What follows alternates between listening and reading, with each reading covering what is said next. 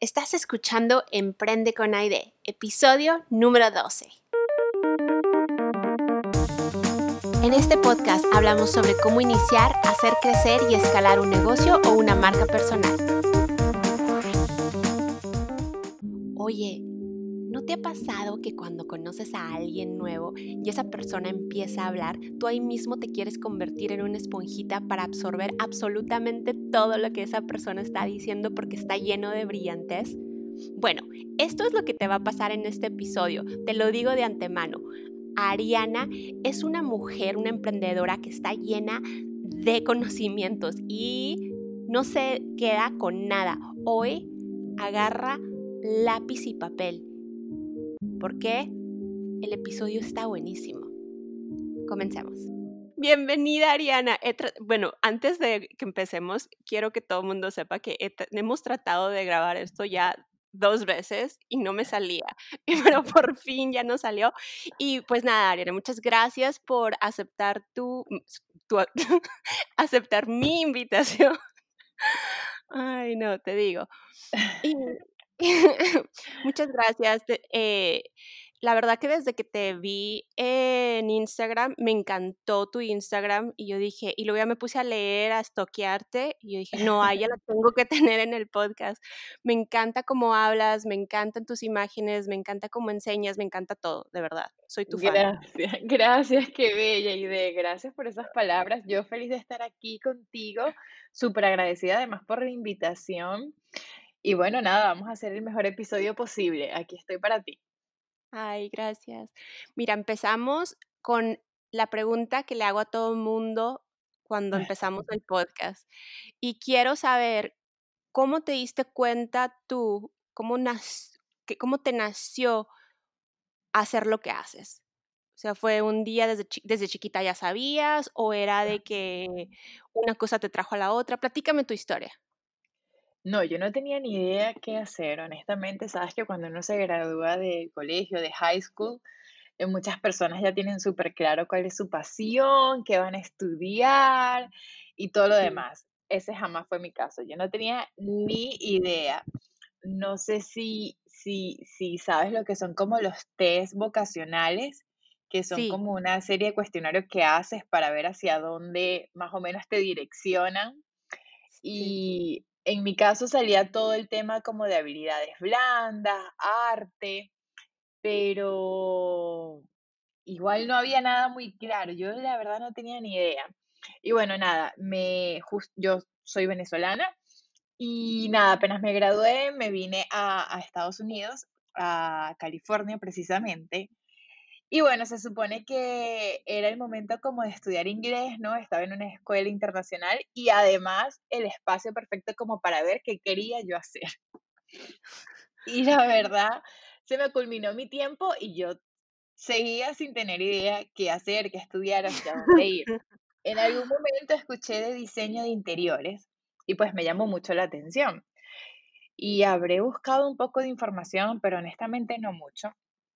Y bueno, la vida me fue como llevando a, el punto fue que nada, vuelvo a mi país y, y había, estaba el Instituto de Diseño Valencia, yo soy de Valencia, y, y nada, mi mamá ya me había inscrito como que bueno, si esta es como la única opción que tenemos sobre la mesa.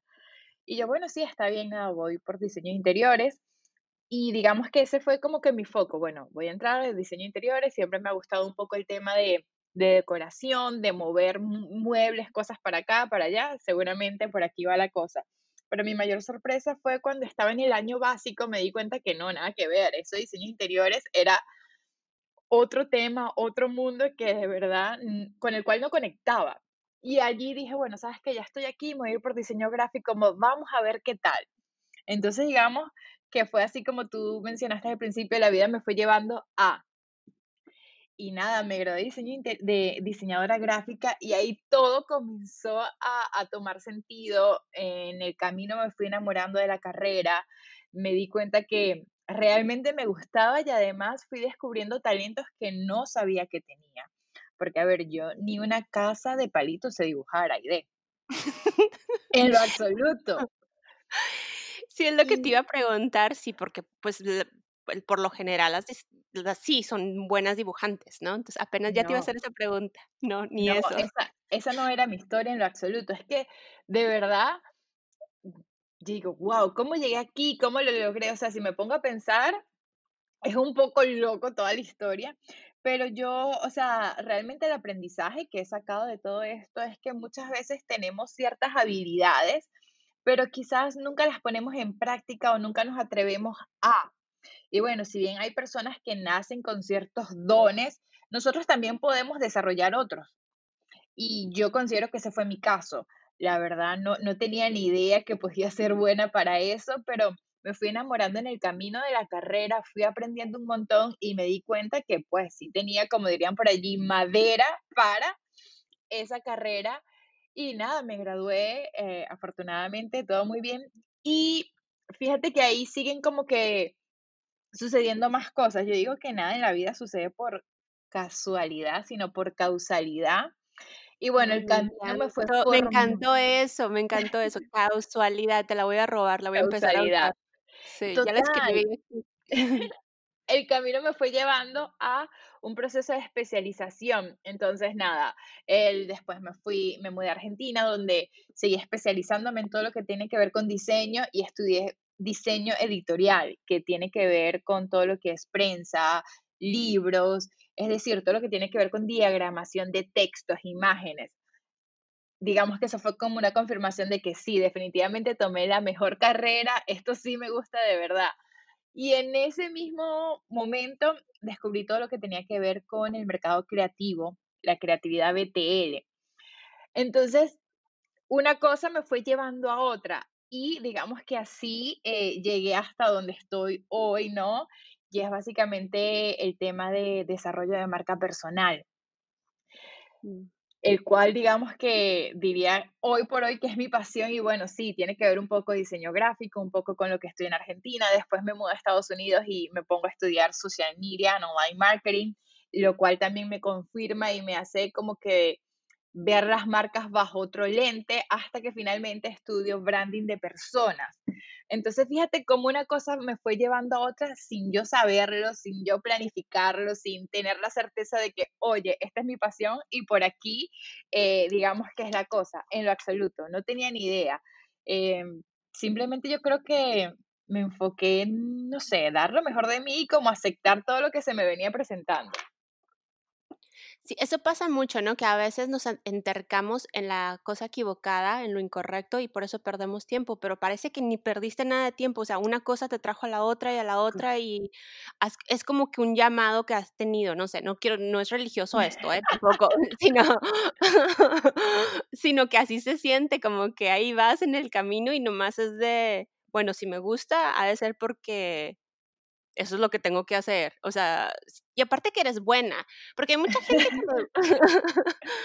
hay, eh, sí tienes ojo, sí tienes la habilidad natural. ¿Tú no sientes así o, o, piensas que no, que porque la escuela y tú solita te fuiste educando el ojo? ¿Cómo es, cómo tú crees? Quizás Fíjate que nunca me había planteado esta pregunta. Quizás tenía la habilidad, o sea, es natural, lo que pasa es que la desconocía porque nunca la había puesto en práctica, ¿me entiendes? Sí. Puede ser una porción, puede ser 50% eso, más 50% de preparación. A ver, sí, yo creo que muchas personas somos, somos autodidácticas y aprendemos de forma empírica, también es importante acompañarnos de, la educación, o sea, de fundamentos, de realmente prepararnos de forma profesional, porque eso sin duda te permite que tu habilidad, que tu don se desarrolle de una mejor manera o que sea mejor, sí, que sea básicamente eh, más poderoso todo lo que tú tienes para dar. ¿Y tú sientes que, por ejemplo, ahorita esto ya es lo que tú realmente viniste básicamente a este mundo a hacer o todavía sigues descubriendo más? Eres como la, el, no sé si, no sé si en Venezuela había este comercial, era una paleta y un búho y luego que no, no había, ok, perdón. Entonces, el búho, no, ok, era un comercial. Entonces, el, el búho siempre decía de que sigue con la paleta y el centro era un chicle. Entonces, o sea, ya estaba el niño chupando la paleta. no, ok. Bueno, era un comercial mexicano y nomás llegó a México. Pero bueno, se me, se me figura así, o sea, cada vez vas y más más enfocada y como que más, este, por lo que escucho, lo que me dices, tu historia, más enfocada a lo que, a lo que viniste a hacer o a lo que más te gusta hacer. ¿Será así o, o ya esto es lo que vas a hacer por el resto de tu vida? Ay, no.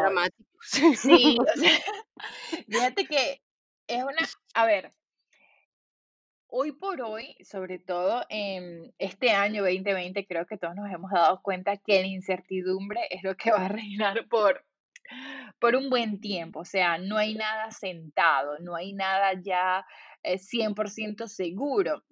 Entonces, si bien yo disfruto y me encanta muchísimo lo que hago hoy por hoy, yo estoy segura que esto puede eh, transformarse y seguir evolucionando. Además, es parte de lo que he aprendido, que las marcas eh, cambian, las marcas necesitan pasar por procesos de refrescamiento, de actualización, no solo porque el mundo externo, es decir, causas eh, indirectas te lo piden, como probablemente lo que esté hoy por hoy siendo demandado, los intereses de la comunidad, lo que empiezan a solicitar las nuevas generaciones, sino que además personalmente tú también vas cambiando, vas aprendiendo, vas creciendo, quizás lo que te gustaba en un momento ya no te gusta tanto. Entonces pienso que la suma de, las condiciones tanto externas como internas te va formando y te va permitiéndote eh, te permite mantenerte, digamos que al día con lo que está sucediendo. Decirte que esto es lo que voy a hacer por el resto de mi vida sería quizás un poco arriesgado de mi parte. Como te dije, sí, me encanta, lo disfruto muchísimo, pero estoy segura que mis servicios, mi propuesta puede ir evolucionando. Además, a ver, estoy muy pequeñita, puedo seguir aprendiendo y me pueden pasar muchas cosas todavía. Soy muy joven. Sí, no. Pero antes sí se usaba mucho eso, ¿no? De que la gente se graduaba y, y, era o sea, si eres zapatero, vas a ser zapatero toda tu vida y te mueres zapatero, básicamente. Entonces, me encanta que lo ves así como que hoy es lo que estoy haciendo, el año que entra, no sabemos. Sí, sí. No, y es que ya mismo me ha pasado. En algún momento yo trabajaba con un tipo de marcas, ¿no? Y ofrecía un tipo de servicio que hoy por hoy se ha ido como modificando, ¿no? Porque fíjate que también a medida que yo he crecido, he adquirido mayor experiencia, eh, mayores conocimientos, a medida que me voy especializando, preparando, mi comunidad también lo hace. Entonces yo tengo que mantenerme al día y tratar de ser siempre atractiva para ellos. No me puedo quedar con la misma oferta permanentemente, porque si no me quedo obsoleta. Y es lo que está pasando hoy por hoy en el mundo corporativo, que si no se especializan las personas, si no traen una propuesta de valor importante a la mesa, quedan obsoletos. Entonces empiezan a contratar nuevos talentos. Sí. Y, nos... ¿Sí? No, perdón que te interrumpí. Sigue, sigue, perdón que eh, a lo que iba es que hoy por hoy, más allá de lo que has estudiado, del diploma, de la especialización que tienes, es muy importante realmente cuáles son tus habilidades blandas, tu capacidad de adaptarte al cambio, tu capacidad de conectar con otros, tu capacidad de, de resolver rápidamente problemas, de realmente poder manejarte en, en diferentes tipos de entornos. Entonces, estas son habilidades que día a día vamos explorando, que día día, día, a día vamos aprendiendo y no precisamente están completamente conectadas a nuestro diploma, a nuestro grado, sino a lo que realmente está eh, solicitando la comunidad, lo que necesita el mundo por parte de nosotros. Claro, claro, y me encanta eso, o sea, es como estar abierto a las posibilidades sin tener tantas ataduras, porque eso es eso es súper bueno, porque si la vida va a ser más fácil, no nomás vida este, de trabajo, la, la, vida laboral, sino también la vida del día al día. Y te iba a preguntar, para las que están empezando, ¿verdad? Porque, por ejemplo, es muy fácil nosotros decir, ay, sí, pues nomás empieza y empieza a trabajar y ya. Pero tú te acuerdas que uno se gradúa y de todas maneras no sabe nada. Y luego dices, y luego dices, no, pues no, no, no, no voy a trabajar. O sea, no que no, o sea, si, si busca uno trabaja y, trabajo y todo, pero, o sea, es, es horrible, es muy difícil. Para, para esas personas que están en ese momento que, pues sí, que quieren emprender, que quieren hacer algo, ¿dónde empiezan? ¿Cómo lo hiciste tú? Okay. ¿Cómo fue eso?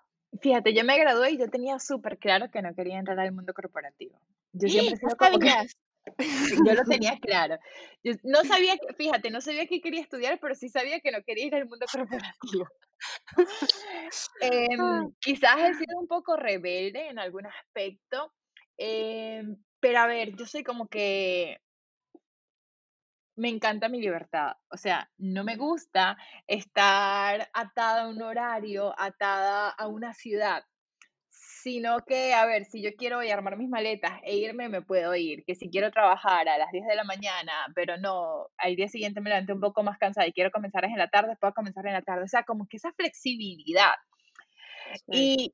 Y, y fíjate que ni siquiera pudiera, pudiera hablarte con tanta propiedad porque honestamente no sé qué pasa realmente en el mundo corporativo porque nunca he estado en él, pero sí sabía que quería trabajar por mi cuenta, que quería trabajar de manera independiente. En ese momento, hace casi 10 años, cuando yo me gradué, no se hablaba de emprendimiento, de ser tu propio jefe, boss leader, girl power, nada de eso. Simplemente eh, se escuchaba, o al menos en mi entorno, lo que yo escuchaba era ser un freelancer. Entonces yo decía, Ah, ok, sí. yo quiero ser freelancer.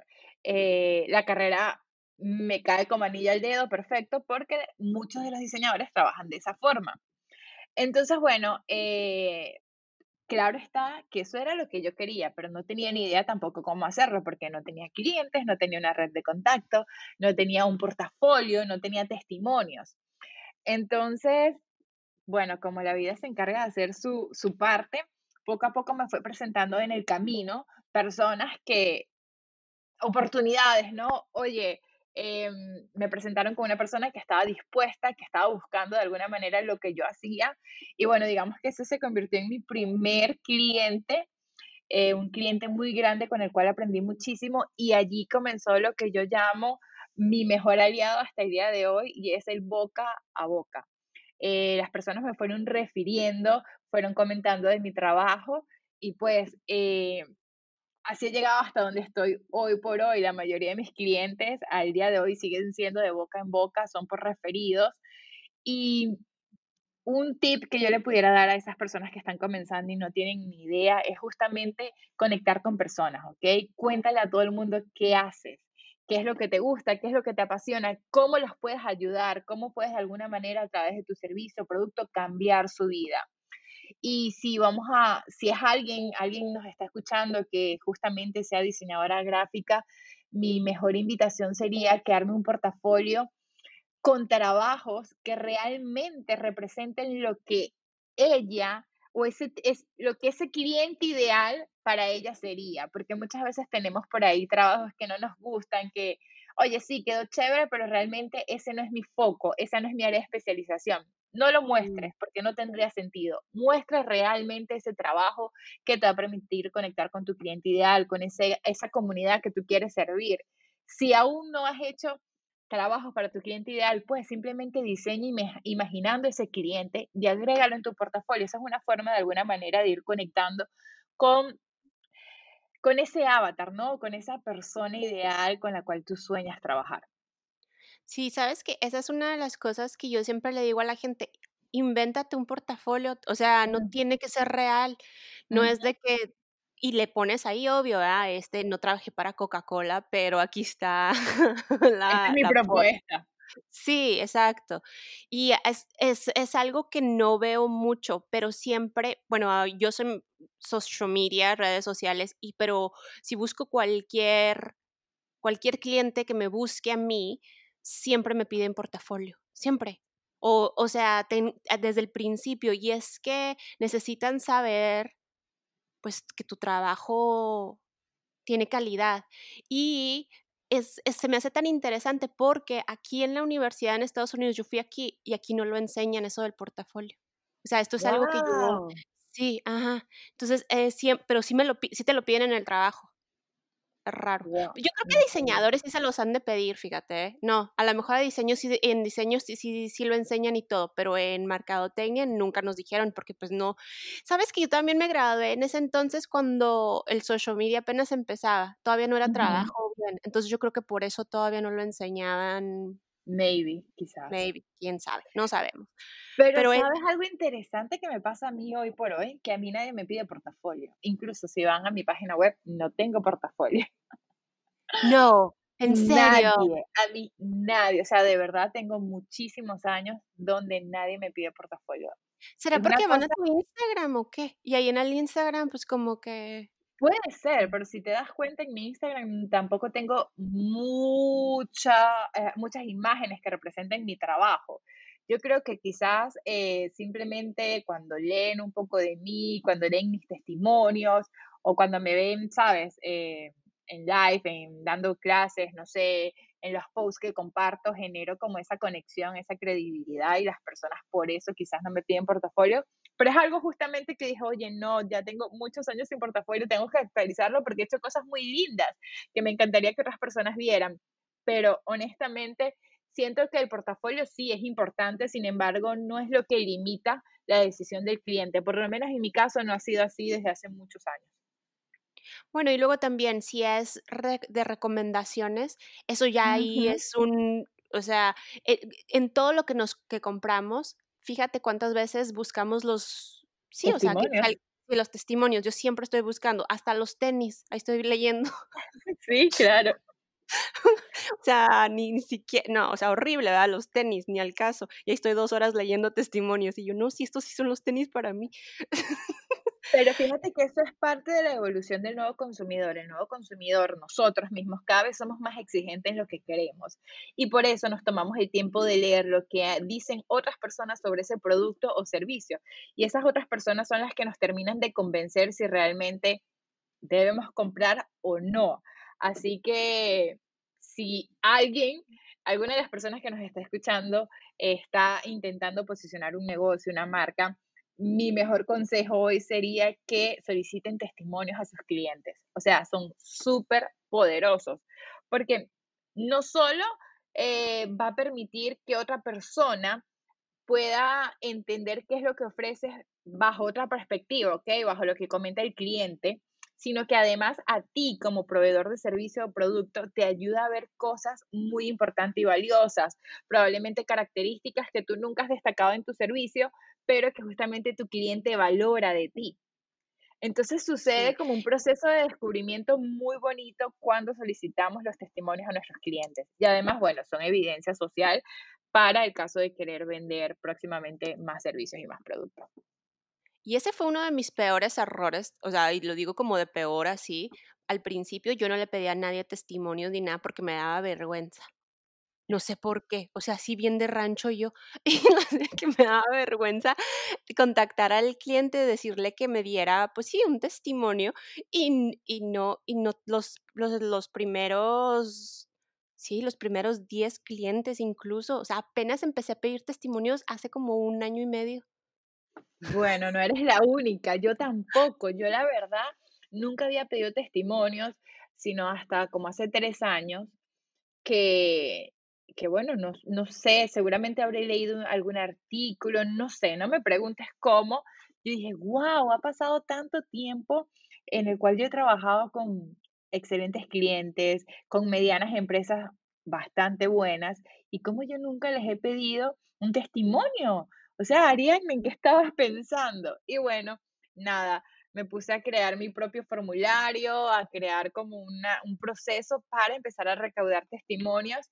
Y justo por eso comenté lo que comenté hace unos minutos. Para mí fue súper poderoso y valioso cuando empecé a leer todos esos testimonios porque dije, wow, yo no sabía que eh, sin saberlo, ¿no? O de manera natural estaba agregando este valor a esta persona, no sabía que las personas me consideraban de esta forma. Entonces todo eso a mí me dio también como muchísimo ánimo y seguridad de lo que estaba haciendo. Ya ver, Aide, yo estoy segura que este punto lo vas a compartir conmigo. Cuando tenemos nuestro propio negocio, evidentemente hay días que sentimos que lo estamos haciendo increíble, ¿ok? Que nos estamos comiendo el mundo pero también hay días en los que estábamos como achicopalados, wow, esto funcionará, esto no. En esos días, típico, llega un correo de un testimonio o te aparece por allí una foto de alguien que comentó algo y tú dices, sí, definitivamente es por aquí, voy a olvidar quizás lo que no ha sido tan bueno ahorita y me voy a enfocar en todo el valor que sí ha agregado a otras personas. Eso tienes toda la razón, porque muchas veces no sabes ni qué. Hay días que sí se levanta uno y las cosas simplemente no van, o sea, se van para otro lado y a veces, em, por lo general es cuando tienes que pagar las taxas. o no sé, o, no sé, o algo no te salió bien. A mí, por ejemplo, hay veces que hago una campaña y la campaña no funcionó, algo. Y también hay cosas que hace uno, ¿eh? pues que no van, no dan, y, o, toman mucho más trabajo. Hay veces lo, lo, técnico para mí toma mucho trabajo. Por ejemplo, este podcast a mí me tomaba mucho tiempo porque tenía que comprar un micrófono, eso era mucho para mí. Entonces, pero, no, pero este, pero sí, o sea, hay días que, como dices tú, sí es cierto, son, simplemente no van las cosas y es bonito tener estos pues sí, esos testimonios, esos recordatorios que te lleguen ahí y pues sí, te, te hacen mejor el día.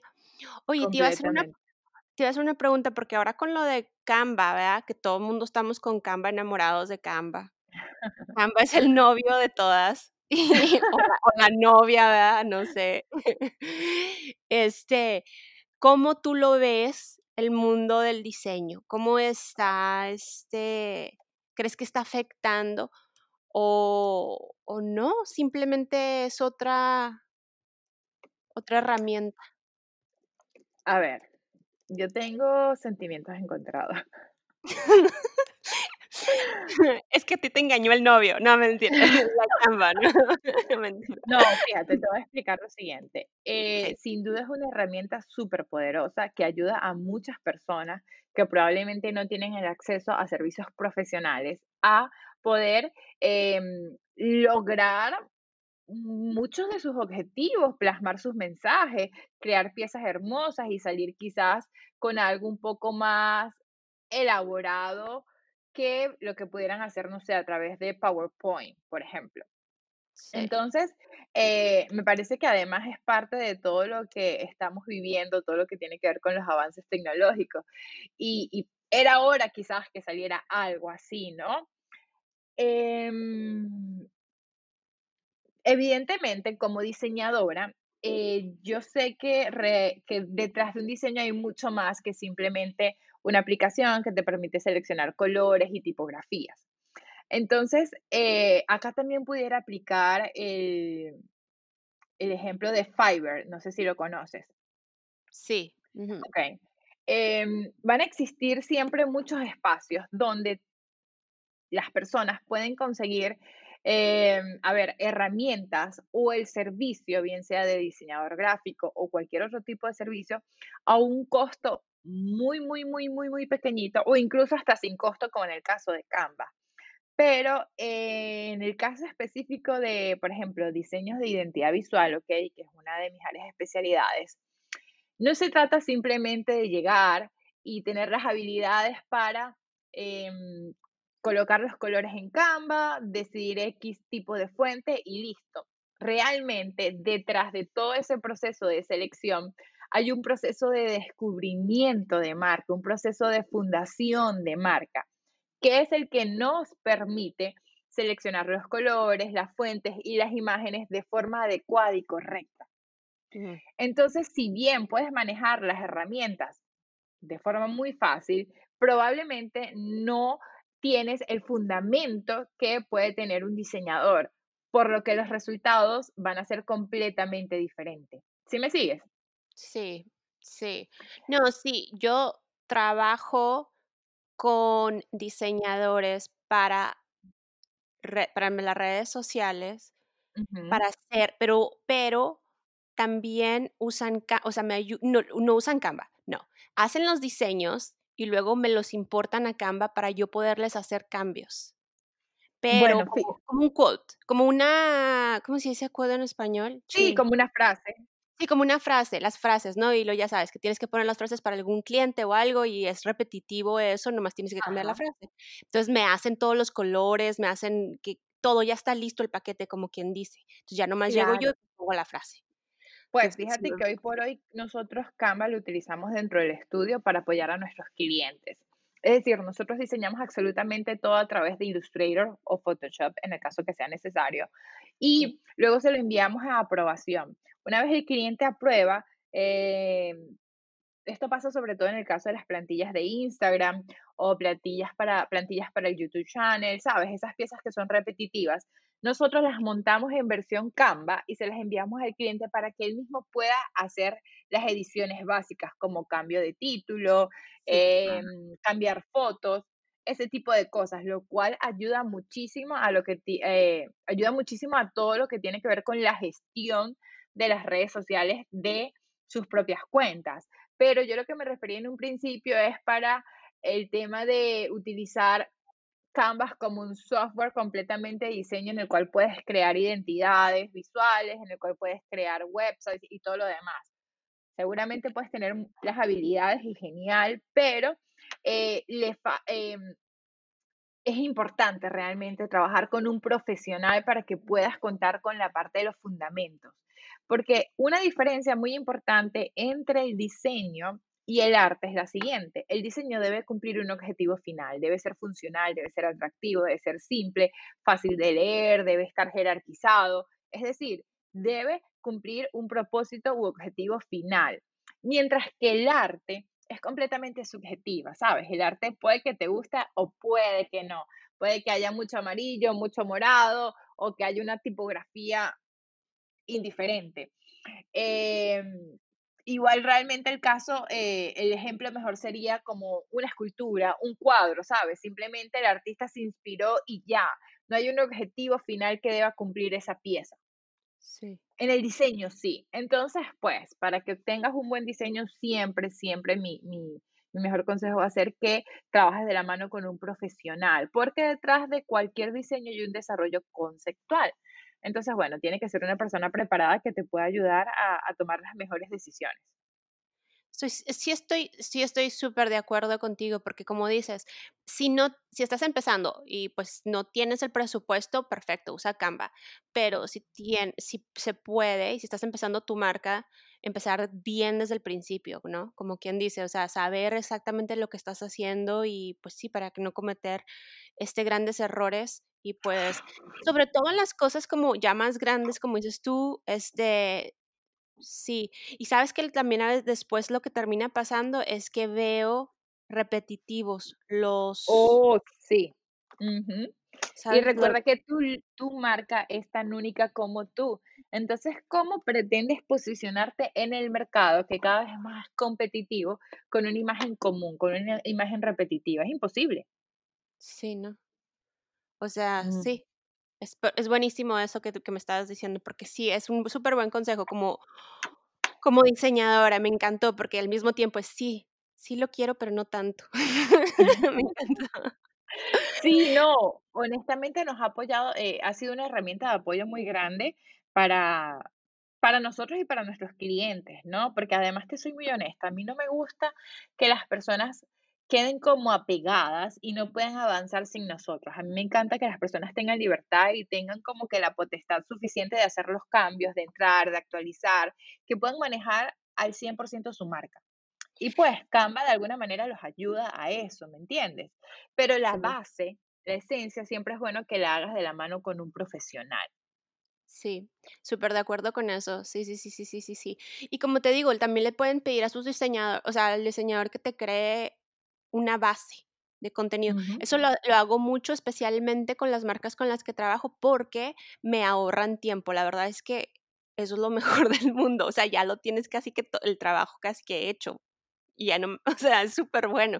De hecho, hay otra página que encontré que, que escribe las cosas en Instagram sea, ya lo tiene todo, hace todo lo escrito. Claro que está mal, claro que no, no lo escribe muy bien, que digamos, pero ahí mismo también yo estoy de que sí, entre menos yo trabaje, ¿qué es eso? Si me gusta mi trabajo y aquí haciendo cosas para trabajar menos.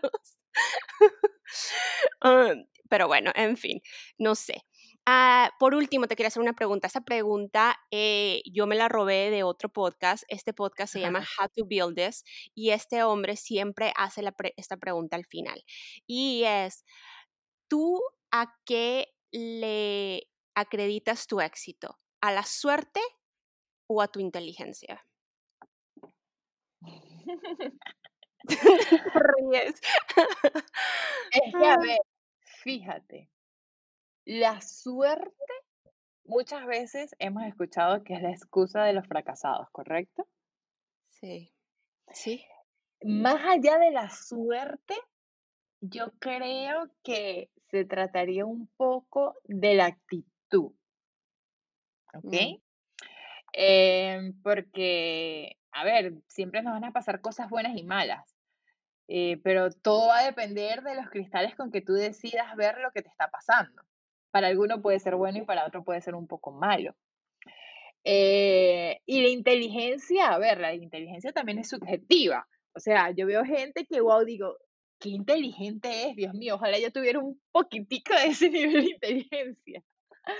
Yo siento que honestamente em, el éxito o, y a ver, fíjate también, el éxito es muy amplio. Éxito para ti, ¿qué significa? Y éxito para mí, ¿qué significa? Yo diría es que afortunadamente eh, tengo la, la dicha de hacer lo que amo, lo que me gusta y, y además de no solo yo trabajar por mis sueños, sino acompañar a otras personas también para lograr alcanzar sus sueños. eh, ha sido gracias a, a una combinación interesante de perseverancia. De, de buena actitud, de, de múltiples habilidades que he ido adquiriendo en el camino. Eh, ha sido gracias también a las personas que la vida, el universo, Dios, creas en lo que creas, me ha puesto la, la- vida, ¿no? Me, me, me ha juntado, me ha rodeado con esas personas, porque parece mentira, pero si yo me pongo aquí a contarte un poco de historias, todo está atado a una persona que me llevó a otra y esa otra persona a otra persona. Entonces, diría que es una combinación de, de, muchas cosas, ¿ok? No tiene que ver ni con la suerte ni con la inteligencia como tal, sino con múltiples eh, acciones, eh, creencias, eh, desarrollo, trabajo que he hecho para llegar a donde estoy hoy en día, que quizás apenas puede ser solo un pedacito de todo lo que pudiera seguir cosechando. Me encanta. Y nos, me encantó, me encantó esa respuesta. La verdad es que no hay una respuesta correcta para esto. Cada quien tiene, no sé, su, su pensamiento lo lleva a diferentes partes y su experiencia sobre todo, pero me encanta, ni siquiera suerte ni inteligencia. Así que no nos podemos ahora ni quejar de que porque soy burra o porque no tengo suerte. Completamente. Muchísimas gracias, eres un amor. Me encantaría estarnos aquí platicando todo el día. Yo creo que si tuviéramos el tiempo, si aquí nos estaríamos hablando, porque siento que aprendí un chorro contigo y este, y sí, gracias, gracias por tu tiempo. No, gracias a ti. Yo feliz de estar en otras comunidades, de conocer a otras personas. Justo como te comenté vía email, qué chévere que gracias a lo que hago yo esté aquí hoy contigo compartiendo, que te pueda conocer, porque además antes no nos conocíamos. Yo no tenía ni idea quién era Aide y probablemente antes que tú me conocieras tampoco tenías ni idea quién era. Y pues el día que recibí ese mensaje, eh, en mi DM fue como que, wow, Ariadna, lo estás haciendo bien, la gente está entendiendo tu mensaje, qué chévere, qué bonito que, que se abran estos espacios y que personas como tú nos ayuden también a promovernos, quizás a, a- a marcas más pequeñas, a marcas que tienen recorridos diferentes. Entonces, de verdad, estoy supremamente agradecida de estar aquí contigo. ¿Y dónde te puede encontrar la gente? Ok, me pueden conseguir en mi Instagram como Arianna Valerie. Valerie termina en E, Valerie. Arianna es con doble N. Y bueno, honestamente estoy así en lo, en to- casi en todos los canales. Mi website es www.ariannavalerie.com. En Facebook también me pueden conseguir como Arianna Valerie Estudio, estudio con sin la E, la S como en inglés, ¿no? Y bueno, Instagram también, que es uno de los canales que más utilizo, que ya lo mencioné, Arianna Valerie, Arianna con dos N, Valerie termina en E. Por allí siempre estoy compartiendo contenido de valor, estoy contando también parte de lo que ha sido mi experiencia en poder construir, posicionar no solo una marca, sino un negocio, ¿no? Que sea rentable y que te permite realmente vivir la vida que siempre has anhelado. Entonces, por allí los espero. Muchas gracias. Este episodio está patrocinado por Honeybook. Honeybook es el sistema que yo uso para manejar a todos mis clientes. Honeybook ayuda a emprendedores creativos y autónomos a obtener más clientes, gestionar proyectos y recibir pagos, todo desde un solo lugar. Honeybook, como miel y libro en español, es un software de gestión empresarial donde puedes automatizar tu calendario de trabajo y estar al tanto de todas tus tareas pendientes. Te ahorra tiempo y dinero para que tú puedas crecer tu negocio. Si quieres probar Honeybook completamente gratis, vete a honeybook. Y no se te olvide suscribirte a este podcast. Y por favor escríbeme un review. Te quiero mucho